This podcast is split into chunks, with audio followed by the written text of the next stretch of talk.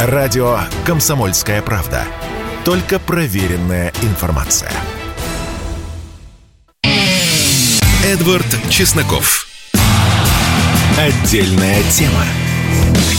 И мы начинаем наш бескомпромиссный эфир, посвященный, конечно же, отстаиванию либеральных ценностей, которая, безусловно, в нынешней России находится под ударом.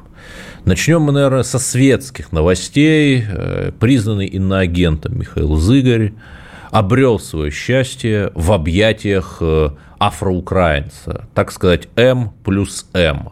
Сейчас, э, насколько я понимаю, он где-то в отъезде, барин не прибыли, а убыли, кажется, в Берлин. И вот все эти годы в России господин Зыгорь вынужден был играть роль такого вот гетеросексуального человека. У него жена была, насколько я понимаю, по крайней мере, так Википедия говорит – и здесь, наконец-то, вот расставшись э, с этой страшной тоталитарной империей, которая должна умереть, это я цитирую его книгу, он вот обрел себя, обрел свое я, обрел свой гендер. Ну, здесь, наверное, только порадоваться за человека. И лишь одна вещь, друзья мои, одна вещь мешает мне радоваться, а именно госзакупки иноагента Зыгоря. У него есть ИП Зыгорь Михаил Викторович. В 2017 году он выиграл 400 тысяч рублей, ну, если быть точным, 399 тысяч 500 на разработку сценария иммерсивной пьесы в рамках подготовки к акции «Ночь искусств» от Третьяковской галереи. Ну, прекрасно же. А можно вот какому-нибудь э, драматургу там из Донецка или хотя бы Луганска тоже выдать, ну, не 400 там, а хотя бы 340 тысяч за написание какого-нибудь сценария, какой-нибудь пьесы. Нет. Почему вот э, именно э, у нас либералы только вот получают, и был там э, один МХАТ имени Горького с Баяковым, да и тот куда-то исчез. А так вот какая-то нерыночность, да, вы не находите, нерыночность, когда тот же самый господин Зыгорь выигрывает у Сбербанка конкурс на 4,9 почти 5 миллионов рублей, тоже там на э, какую-то околопонятную совершенно вещь. Ну, там, правда, написано, что исполнение контракта прекращено, то есть реальная сумма была меньше но почему-то, как и все другие либералы, это же не только про Зыгоря, конечно, это вот про весь системный дизайн нашего креативного класса, с позволения так сказать. И новость, опять же, в тему, канал ТНТ прекратит съемки своих шоу, потому что все комики уехали. Ну, это логично. Э, клоуны разбежались, и цирку не цирковать. Я, я не знаю, как теперь жить. Вот как вы будете жить без этого вершины интеллектуального юмора ТНТ, я не знаю, как, как вы будете жить там без дома 2 там уже, я даже не знаю, есть он или нет. Тяжело, страшно жить, страшно. Но продолжаем про Зыгоря, что-то разошелся. Э, у него еще было юрлицо ООО «Креативная студия. Свободная история». Стопроцентный учредитель наш Михаил Зыгорь, там можете прочитать, что он про, про Украину говорит, ну, сторонник ВСУ, в общем. Выручка у этого ООО э, была э, с 19 по 20 год – где-то по, по 50-60 миллионов рублей в год. А вот прибыль, то есть это то, что за вычетом там всех затрат остается, почти везде отрицательно. И более того, имея обороты в 50-60 миллионов рублей в год, это опять же данные публичной отчетности, которую любой может посмотреть, господин Зыгорь со своей креативной студией «Свободная история» заплатил налогов, налог, налогов на прибыль, налогов на прибыль на 0 рублей. За 18, 19, 20, 21 год 0 рублей. Налог на добавленную стоимость, кстати, тоже 0 рублей. Ну, потому что УСН человек применял, хотя там э, можно сказать, что там то ли, если больше 60 миллионов, там уже возникают вопросы, надо ли применять УСН. Ну ладно, у него, кстати, больше 60 миллионов. И возникает вопрос, а вот как же так? Вы же знаете, что очень легко сымитировать э, какие-то левые траты, написать. И вот ты уже, у тебя уже расходы превышают доходы, и никаких налогов на прибыль ты не платишь. Ну, вот так вот, друзья мои, вот так вот. Э, вот э, в такой сказочной стране, созданной для либерального творчества, жили наши либералы жили и при этом ненавидели эту страну, писали всякую чушь про русских, про православие, про нашу историю. Почему? Не знаю, почему. Вообще не знаю. И сейчас, после 24 февраля, они вынуждены расстаться с Россией, или Россия вынуждена расстаться с ними. Продолжу светскую хронику. Вот с Ксенией Собчак не менее трагикомическая история приключилась. Я сейчас даже не буду тоже глумиться над павшей светской львицей. И вот опять, заметьте, эти наши вечные русскомаятниковые колебания. Сначала там опять же какие-то непонятные мутные источники около телеграммные говорят, что она там проходит по делу о вымогательстве 11 миллионов рублей Теперь мы знаем, сколько стоит блок в Телеграме. За блок в Телеграме страшно сказать у кого. Потом, опять же, какие-то другие тоже анонимные источники, скромные они наши источники, скромняшки такие, говорят, что нет, Собчак не проходит, к ней вопросов нет. Тогда, правда, непонятно, от чего она уехала. Уехала через Белоруссию. И 12 апреля, в день космонавтики, у нее вно, снова вот на ее канале «Кровавая барыня» был пост, где она сказала, что нет у нее, нет у нее израильского гражданства, и все вот э, э, действительно нет. А теперь э, литовские спецслужбы говорят, что есть что есть у нее гражданство. И самое поразительное, что вот она это никак не комментирует, что оказывается так можно.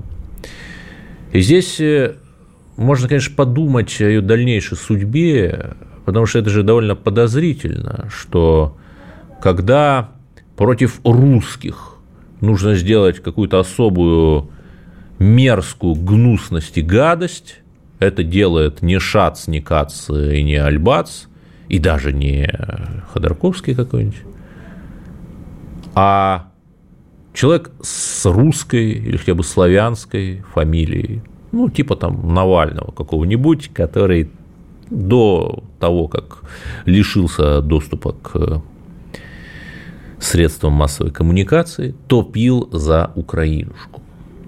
И тут что поразительно, помимо вот этого Навального, я не могу найти в том вот этом вот правительстве России в изгнании, как теперь говорят, хотя бы одного человека без паспорта Израиля или какой-то другой страны. Ну, не могу, я не знаю, видимо, э, правительство России в изгнании, оно вот такое должно быть, с двойным гражданством, с активами за рубежом. Ну, что тут можно сказать?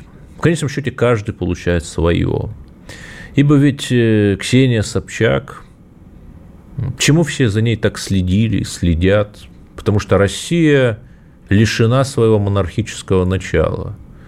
Нашего царя убили 104 года назад, сожгли, растворили в кислоте, расчленили, так что только зубы остались. Убили его семью, убили его слуг, безо всякого суда. И вот этот монархический вакуум мы до сих пор вынуждены заполнять, потому что человек не может без монархического принципа – Поэтому мы льем слезы над свадьбой там, э, Вильяма и Екатерины, или там Гарри и Меган, всех этих, или смерти их бабушки, Елизаветы II. Мы так наблюдаем и трогательно печалимся о британской королевской семье именно потому, что она заполняет тот вакуум, который у нас отсутствует. И то же самое Собчак. Мы следили за ее светскими похождениями не потому, что мы так любим пошлость, а потому что она как-то вот давала вот это вот а, недостающий монархический блеск нашему обществу. Проблема в том, что а, от настоящей монархической идеи это все отличалось примерно так же, как светило от светлячка. Но если нам сто лет не давали пить хороший, нормальный кофе, то даже дрянненький э, соседский цикорий, выращенный в чашке Петри, нам будет казаться прекрасным напитком. Ну и здесь можно, соответственно, предположить следующее. Мы же любим конспирологию, что с уходом этой вот псевдо-монархической мишуры у нас будет настоящее монархическое начало. Ну, давайте посмотрим. А в следующем блоке, буквально через 10 секунд, мы поговорим, конечно же, о русских в Европе, потому что их там угнетают, угнетают и угнетают. Не переключайтесь. Радио «Комсомольская правда». Никаких фейков, только правда. Эдвард Чесноков. Отдельная тема. Многие люди, прелестившись этими действительно красивыми, открыточными картинками из старой Европы, с ее милыми ратушными площадями, игрушечными замками, уютными ресторанчиками, полисадниками, приезжают туда, надеясь, что вот там-то порядок, и если, не дай бог, что-то произойдет, то их защитит закон, тот самый, еще восходящий к римскому праву, ибо там же настоящая демократия. Или все-таки нет? Вот у нас на линии Алена Дирксин, э, российская соотечественница, которая уже почти 20 лет живет в Дрездене, и вот она столкнулась как раз вот с этой демократией. Алена, здравствуйте. Вот расскажите, пожалуйста, что произошло с вашим рестораном после явления в Европе украинских беженцев. Добрый вечер, здравствуйте.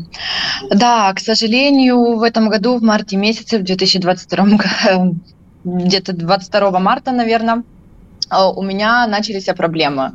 Мне стали приходить угрозы, мне начали звонить, обзывать, угрожать расправой, что, угрожать, что убьют меня или покалечат кого-то из членов моей семьи. А, мне ломали почтовые ящики, призывали к тому, чтобы я убирала все русское из ресторана, У вас там флаг, флаг, да, флаг в ресторане. Да. да. Так. Флаг у меня висит уже 7 лет с основания ресторана, и он никогда не являлся какой-то проблемой для немцев. Никогда не было до этого случая русофобии или случая неприязни к России или к русскому флагу до марта месяца. Да, и вот что после этого стало происходить? После этого просто стал происходить такой систематический ужас. Э, мне периодически, вот 22 марта мне начали приходить угрозы э, в разных социальных сетях, мне звонки на работу, говорить, что здесь подкинули бомбу, что мне что-нибудь сделают, чтобы я, когда выходила после работы, оглядывалась, потому что кто-то поджидает меня и мне кислоту на лицо выльет. Но 10 октября у меня просто вообще произошел ужас, у меня взломали все соцсети, сфабрицировали какое-то фальшивое видео, на котором якобы я призываю к террористическим атакам на Дрезден, и распустили все это в сеть. И потом написали заявление на вас же, те же самые люди в полицию, да?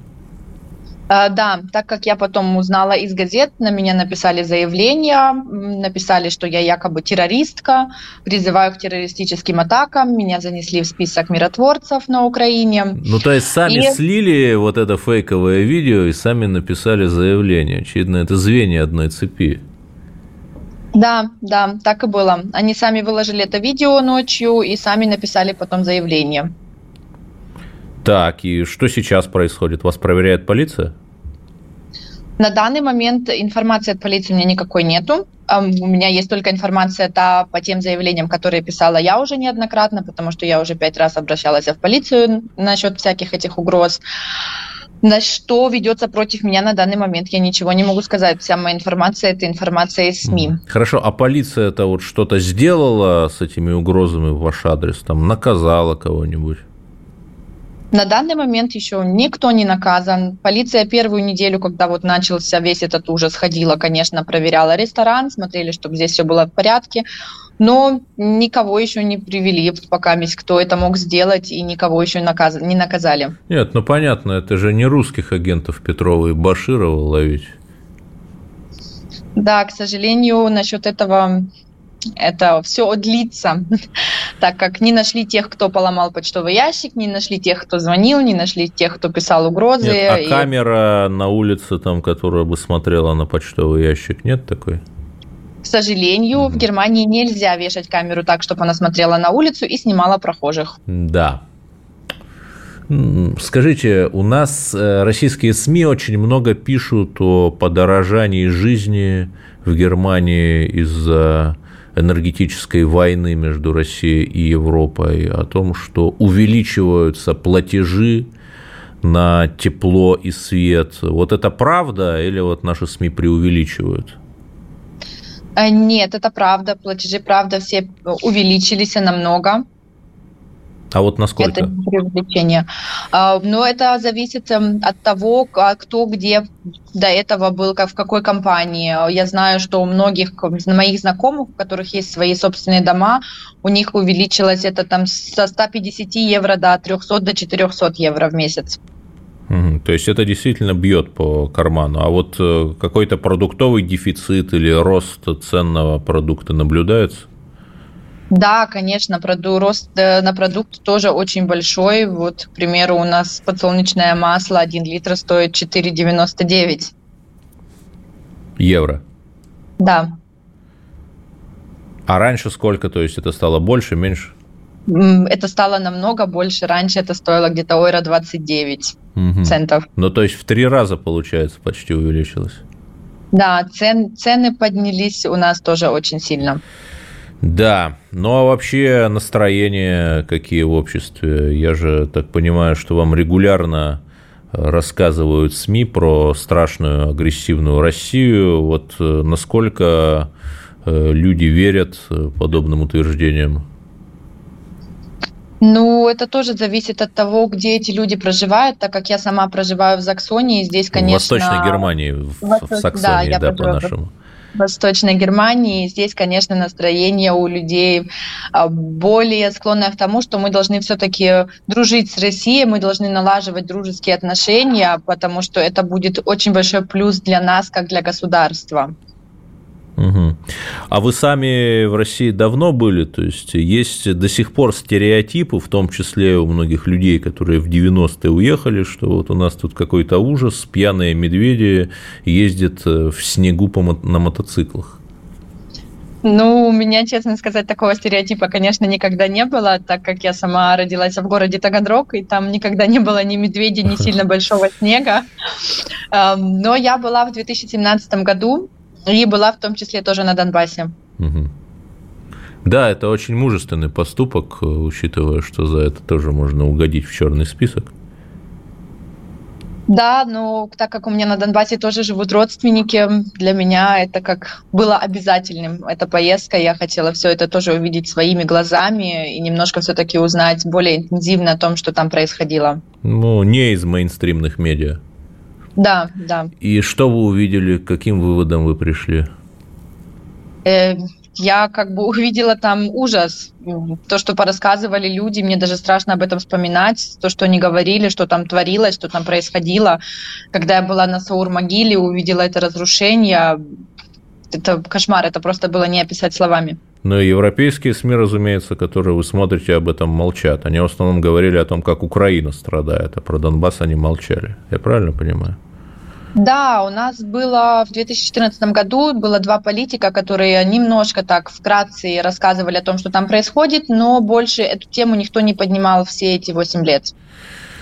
Ну вот есть еще такая оппозиционная партия «Альтернатива для Германии», у которой я одно время периодически брал интервью, «Альтернатива für Deutschland», она там 10% сейчас э, в Бундестаге мест имеет. Вот э, она долгое время была, стояла на пророссийских позициях, в общем, единственная из немецких партий, Э, вот сейчас э, как-то есть все-таки какая-то политическая сила, которая бы призывала просто хотя бы там конструктиву, потому что мы все-таки живем в Европе и связаны энергетическими и экономическими цепочками.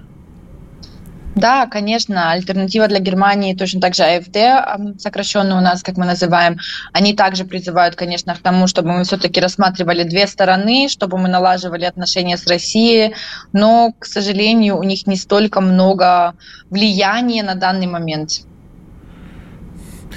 Ну, то есть, а вот, например, э, э, есть там, да, Шольц, нынешний канцлер от светофорной коалиции э, по, по названиям, э, по партийным цветам она так называется, светофор. Вот можно ли говорить, что сейчас как-то люди, что сейчас там его рейтинги падают? Да, конечно, из-за того, что здесь поднимаются цены на все, на продукты, на газ, на свет, конечно, люди недовольны, и, конечно, рейтинги очень падают. Ну и системные политики это все объясняют, опять же, происками России. Мол, это Путин вам подсолнечное масло вздорожал, да? Да, да, к сожалению, Нет, у нас это все... смешно, конечно. То есть у нас как бы, когда говорят, что там Барак Обама портит лампочки в ваших подъездах, но мы понимаем, что это такая ирония, да, а там это не ирония. Нет, нет, это объясняется все, конечно, тем, что мы должны потерпеть, э, все будет хорошо, мы должны отказаться, мы должны стать независимыми от русского газа и от русской нефти. И, конечно, что все это как ведется, как шан... Россия пытается нас шантажировать, и мы должны от этого отказаться. А вот я еще читал, что в некоторых регионах э, внедряют так называемое рационирование горячей воды, то есть горячую воду подают по часам в Германии. Вы с этим сталкивались? Э, нет, я с таким сама, честно сказать, не сталкивалась еще. Но вообще такое бывало, вы слышали что-то такое? Э, да, такую информацию тоже я слышала, но не могу ага. сказать, достоверная ну, она или нет, да. так как я с таким не сталкивалась. Э, спасибо, Алена Дирксин, русская соотечественница, хозяйка ресторана «Родина» в Дрездене. Какой адрес, кстати, скажите быстренько.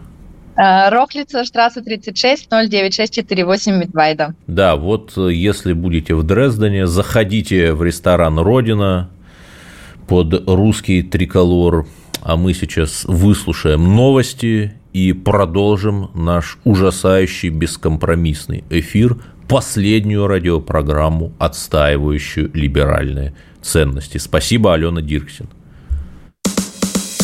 Радио «Комсомольская правда». Мы быстрее телеграм-каналов. Эдвард Чесноков. Отдельная тема. К новостям экономики. Вот издание «Октагон Крым» сообщает, что крымские власти назвали первое предприятие, которое попадают под национализацию. Можно сказать, экономическая русская весна осенью наступила. Речь, как вы понимаете, о предприятиях, принадлежащих украинским олигархам.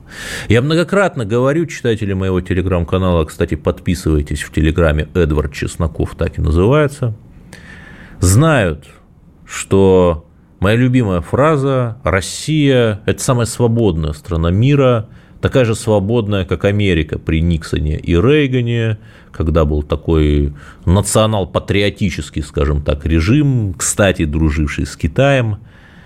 И при этом э, там бесновались леваки, э, местные голливудские э, либерал-марксисты снимали всякую чушь, хиппи устраивали свои фестивали, и, в общем, полная распускайся стоцветовщина такая была. И у нас 8 э, лет после абсолютно деструктивных и враждебных действий Украины против России, 8 лет после экономических санкций Запада у нас, оказывается, существовали в том числе в Крыму и не только там, активы украинских олигархов. И никто не знал, никто не мог зайти там, я не знаю, в реестр юридических лиц, они все доступны, в другие базы данных. Ну вот не мог. И все-таки есть какая-то высшая справедливость в 24 февраля 2022 года, что наконец-то началась э, наша свобода становиться с головы на ноги.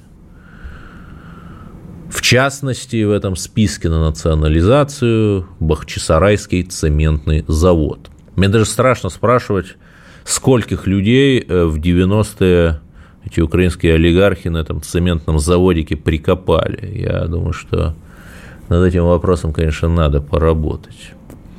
К другим экономическим новостям. Вот не хочу быть, конечно, таким пророком, но очевидно, что американцы готовят, ну, не скажу войну, но тяжелый, переходящий в горячую фазу конфликт с Китаем. На это указывают целый ряд косвенных признаков. Например, вот на днях вышла новая концепция национальной безопасности США – и там, разумеется, много всяких нехороших слов про Россию. Они нас не любят, это факт. Но экзистенциальным врагом там называется Китай. И это понятно, почему две крупнейших мировых экономики, каждая примерно по 25% мирового ВВП, царь горы может быть только один. Тут вопросов нет. Как говорил Александр I благословенный, Наполеон или я, я или Наполеон – но вместе нам в этом мире не царствовать. Другой характерный признак, есть такой Рэй Делио, считается один, одним из самых успешных американских инвесторов. Ну, его так позиционируют как self-made man, но если узнать фамилию его жены, фамилия его жены Вандербиль, то есть вот реально как Вандербильдиха из Ильфа и Петрова, одной из знатнейших, в общем, американских семейств, то есть понятно, откуда деньги. И вот его хедж-фонд, который считается одним из крупнейших в США, может и в мире, в августе, как раз вот на волне визита Пелоси в Тайвань, избавился от активов, связанных с Китаем. При том, что Рэй Делио не совершает ошибок, ну, почти не совершает. У него даже в годы падения рынка его портфель инвестиционный рос, и сейчас он избавляется от, от акций китайских компаний себе в убыток. Понятно почему. Потому что в случае, не дай бог, войны, конечно, эти акции будут стоить дешевле резаной бумаги. Более того, мы видим непонятное телодвижение вокруг Индии. Американские не друзья, они же не воюют сами. С Россией они воюют с помощью Украины. На сербов они натравливали хорватов в 90-е. На турок они натравливали греков, и на греков они натравливают турок – Вообще я думаю, что как бы все это само собой происходит. Лимитрофов своих прибалтийских они тоже натравливают на Россию. Всевозможных конисферических вакуумных румынов и так далее. И простой вопрос. Китай – это страна с самым большим мобилизационным резервом. 100 миллионов человек могут поставить под ружье – то есть анекдот про то, что китайцы сдаются в плен по миллиону человек в год, э, в день, простите, и на четвертый день наша армия сдается, это не анекдот. Хотя и несколько российский. И вопрос, с чем сражаться с помощью дракона? С другим драконом, конечно же.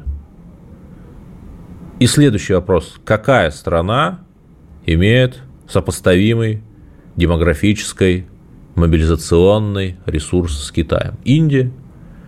Далее вопрос. Есть ли у Индии и Китая споры? Есть. Они там в Памире, э, то есть, простите, на Тибете пересекаются. У них даже есть э, приграничный спор, там регулярно конфликты происходят. Ну, не скажу, конечно, что э, до такого дошло, как между Россией и Украиной, но, как показывает практика, за пару лет с помощью грамотных психотронных сетевых технологий можно не такое учудить. Что из этого следует?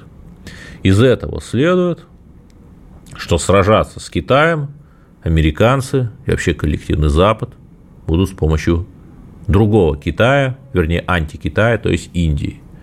У них там один уже антикитай есть, это Тайвань, но вот Индия обладает демографическим ресурсом. Я хотел бы, конечно, ошибиться, я хотел бы, чтобы мое пророчество не сбылось, но вот, к сожалению. И еще один такой звоночек нехороший. Риши Сунок, сказавший это великая честь служить моей любимой стране, не сказавший, правда, какой стране, учитывая, что он и по матушке, и по батюшке индус, индус из Восточной Африки, а, имеет очень серьезные связи с Индией. Его э, отец его жены по фамилии Мурти, индийский миллиардер – сделавший как раз капитал, технологический гигант, сделавший как раз капитал на том, что он предоставляет э, ресурсы там типа наших госуслуг для государства. Понятно, что такое может сделать только если ты имеешь очень тесные связи с государством. Когда ты еще более чиновник, нежели сами государственные чиновники. И очевидно, что с одной стороны Риши Сунок. Фулбрайтский стипендиат. Фулбрайт – это программа Госдепа США для работы с перспективными лидерами по всему миру. Он был вот, когда в молодости там учился в Стэнфорде, стал фулбрайтским стипендиатом. Человек, не иллюзорно имевший грин-карту США. То есть, как бы у нас там а, находят иногда гражданство или подданство у некоторых депутатов, но это давно было там еще в прошлых составах парламента, и чудовищный скандал, там, погуглите Пехтинг, было такое, депутаты извиняются, смущаются, сдают мандаты. У нас это вообще нонсенс. А там у них нормально. Без пяти минут премьер имеет А 800 миллионов состояния, по некоторым сводкам миллиард, ну, правда, состояние жены, у него там всего какая-то вообще чушь, там 200 миллионов, это вообще чушь. Так, бомжик э, с Тауэрского моста и имеет грин-карту США. Что из этого следует? Из этого следует, что, разумеется, такой человек, я не исключаю, что у американских спецслужб на него есть компромат времен бурной молодости – будет проводить политику американцев. То есть весь, э, все последние десятилетия, когда шли вот эти вот баталии между, чуть не сказал, русскими и украинцами, между англичанами из Англии и англичанами из Новой Англии, то есть американцами за святое звание – того, кто же тут будет самым правильным англосаксом, вот эти баталии очевиднейшим образом завершаются победой США, хотя еще год назад мы бы на это не поставили, но как сами видите. То есть Англия превращается в сателлита США, воздействует на своего сателлита Индию через систему своих прокси-колоний, чтобы та, в свою очередь, возбудилась против врага США Китая. Вот такая Э, достаточно простенькая карточно-домовая раскладка. Вот надеюсь, конечно, что сохранится мир, потому что надеяться на иное просто нельзя. Вернемся через пару минут. Если тебя спросят, что слушаешь, ответь уверенно. Радио «Комсомольская правда». Ведь Радио КП – это самые оперативные и проверенные новости. Эдвард Чесноков. Отдельная тема. К новостям культуры вот уже ТАСС сообщает, серьезный источник, что следователь МВД отменил постановление о привлечении телеведущей Ксении Собчак. Я очень не совсем понял, на каком канале она что-то ведет, но, допустим, как подозреваемый по делу вымогательства 11 миллионов, страшно сказать у кого. Но она, видимо, проходит в качестве свидетеля. Не прошло, как говорится, и получаса. Возникает вопрос, вот опять это элитарность. Много ли вы знаете случаев, когда постановление о привлечении какого-нибудь человека в качестве подозреваемого, к тому же по каким-то экономическим делам, в течение суток бы переквалифицировалось, там говорили бы, да нет, там ошиблись. Ну вот так вот. Потому что э, с 1937 года, даже с 18 э, когда какие-то странные личности вышибали ногами двери в квартиры профессоров Преображенских и заселялись в эти квартиры, беря то, что им не принадлежит. У нас вот как бы существует такая каста людей, которые спокойно ездили по заграницам, когда средний советский человек за границу мог видеть только в программе «Клуб кинопутешественников». Да? И вот опять это каста неприкосновенных. М? Или, например, тоже какие-то странные вещи. Вот был инцидент с гибелью человека в результате автокатастрофы, а причиной чего стала машина – где следовал Собчак на сочинской трассе. Ну вот водитель азиатской расы сидит, водитель Собчак. Собчак на свободе. Потом бывший главред журнала «Татлер» Якут, азиатской расы, проходящий тоже по этому делу о вымогательстве, сидит, Собчак на свободе. То есть не белые сидят, а Собчак, получившая все что она имеет, благодаря своим белым привилегиям, на свободе. И, может быть, это какое-то совпадение, но, например, она как-то в своем инстаграме запостила песенку «Ай-яй-яй-яй-яй, убили N-персону». Ну, что там за N-слово, вы, наверное, поняли. И, конечно, все это, каждый из этих случаев можно там как-то объяснить, но все это вместе – взятая отдельно, говорит очевидная вещь. Она белая расистка. Иными словами, э, все эти, вот вся эта десобчакизация – это борьба с белым расизмом.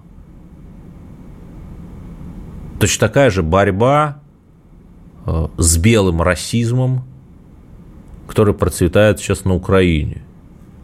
Здесь русские, африканцы, китайцы выступают единым фронтом. Это, кстати, одна из причин, почему Китай нас поддерживает. Помните эти дикие, лютые вспышки синофобии, синофобии, то есть ненависти к Китаю, как русофобия, только к Китаю. С 2020 года, когда был коронавирус, там китайских студентов не пускали в итальянские вузы элитные – вот тогда, когда началась вспышка. Ну, это же полный бред. Нет, не бред. Это вот тот самый институциональный расизм, который свойственен Западу и носителям западной либеральной идеологии, наподобие вот той госпожи, о которой я сказал. К другим новостям культуры а, да, кстати, будет забавно, если после снятия постановления о привлечении Собчак э, за вымогательство она уйдет с поста главы правительства в изгнании, да, смешно. А, сообщили у нас новых иноагентов как-то в пятницу вечером, их шесть, э, Наталья Синдеева, Тут можно, конечно, вспомнить, были ли госзакупки у близких к ней структур. Ответ вы знаете, может быть, я посвящу этой увлекательной теме следующую программу. И самое-то главное, вот мой старший коллега, журналист комсомолки Андрей Баранов, написал очень хорошую статью про Варшаву, которая систематически уничтожает памятники советским воинам. Но у меня вопрос. Э, у нас есть там памятники э, в Катыни, да? Упаси Господь, не надо ничего уничтожать. Но можно же как-то пересмотреть эту концепцию, задаться вопросом, а кто же там в Катыни стрелял в поляков? Учитывая, что пули, как, как показало вскрытие, были немецкие. Вы вот это сторонникам катынской версии спросите, а как так получилось, что пули были немецкие, причем э, этот факт никто не оспаривает, и там что-то, ну, пык-мык, там злобные НКВДшники были вооружены там немецким оружием, да, вот нужен нам дать, нужно нам дать асимметричный ответ э, этой вот польской гордости, надеюсь, э, в духовной, безусловно, гуманитарной сфере.